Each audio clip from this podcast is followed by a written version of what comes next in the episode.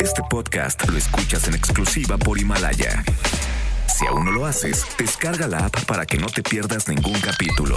Himalaya.com Marlene González nunca se dio por vencida, incluso cuando las autoridades de la Comisión Estatal de Búsqueda de Nuevo León y la Comisión Nacional de Búsqueda le dieron la espalda, ella nunca dejó de buscar a Juan Pablo.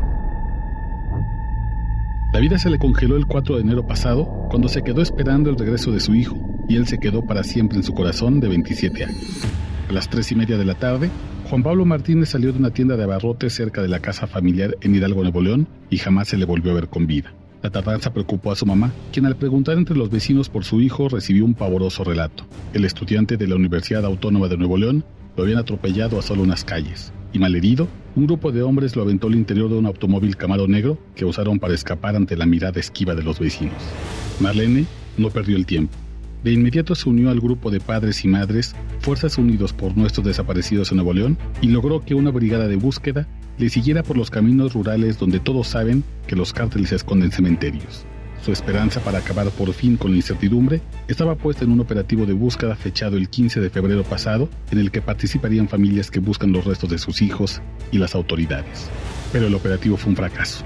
No por Marlene ni por el tesón de las madres y padres, sino porque las comisiones gubernamentales llegaron al punto de la búsqueda solo a decir que no moverían un dedo porque no contaban con unidades para resguardar evidencias. Y así, sin más, abandonando a Marlene y a Juan Pablo, se dieron la vuelta. Poco les importó que las madres se jugaran la vida aquel sábado marcando con sus propios recursos, sus propias manos, sus propias pisadas, 11 puntos donde sospechaban que había cadáveres de las víctimas de los cárteles. Pasó un mes y las autoridades ni siquiera volvieron a ese maldito lugar. Marlene no les concedió fatiga, ni el gusto de verla derrotada. El 23 de marzo, 12 días después de que la Organización Mundial de la Salud declaró que la crisis sanitaria del COVID-19 se convirtió en pandemia y urgía al mundo a quedarse en casa, ella salió a la calle dispuesta a rascar la tierra con sus uñas para encontrar a Juan Pablo. Volvió al lugar donde su corazón le decía que estaba su niño y en la carretera que lleva a Monclova halló, sola, los restos de su hijo. El doloroso hallazgo que hizo Marlene hace 16 días ejemplifica por qué una decena de organizaciones civiles de madres y padres de desaparecidos en México exigen que sean reconocidos como un grupo social que tampoco puede quedarse en casa mientras la pandemia avanza. A diferencia de los trabajadores informales cuyo argumento para salir a la calle es perseguir el sustento económico de sus familias, o los servidores públicos en la primera línea de batalla que deben estar fuera de casa apoyando con labores médicas, los padres y madres de los desaparecidos apelan al amor para que los gobiernos no los obliguen a quedarse encerrados mientras ven por la ventana cómo se les escapa tiempo valioso.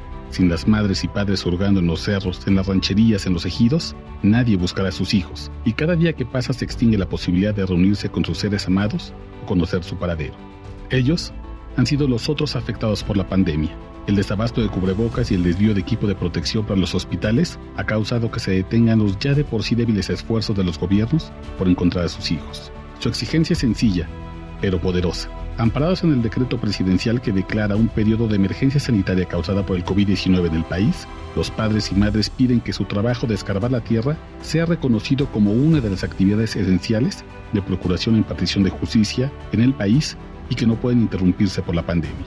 Y si ellas y ellos no se detienen, su demanda es que las autoridades tampoco lo hagan. Que con todas las medidas sanitarias continúe la amorosa y terca búsqueda de sus hijos, que se cumpla con la sana distancia, sí, y que entonces se usen drones para hacer búsquedas de campo, que se aproveche el Internet para navegar la red en busca de pistas, que ningún día de la contingencia tenga horas perdidas, porque el país y el mundo pueden paralizarse, pero la tortura de un hijo desaparecido, esa no se detiene.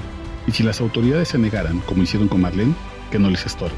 Si quieren que las madres se queden en casa, primero busquen a sus hijos. Este podcast lo escuchas en exclusiva por Himalaya. Si aún no lo haces, descarga la app para que no te pierdas ningún capítulo.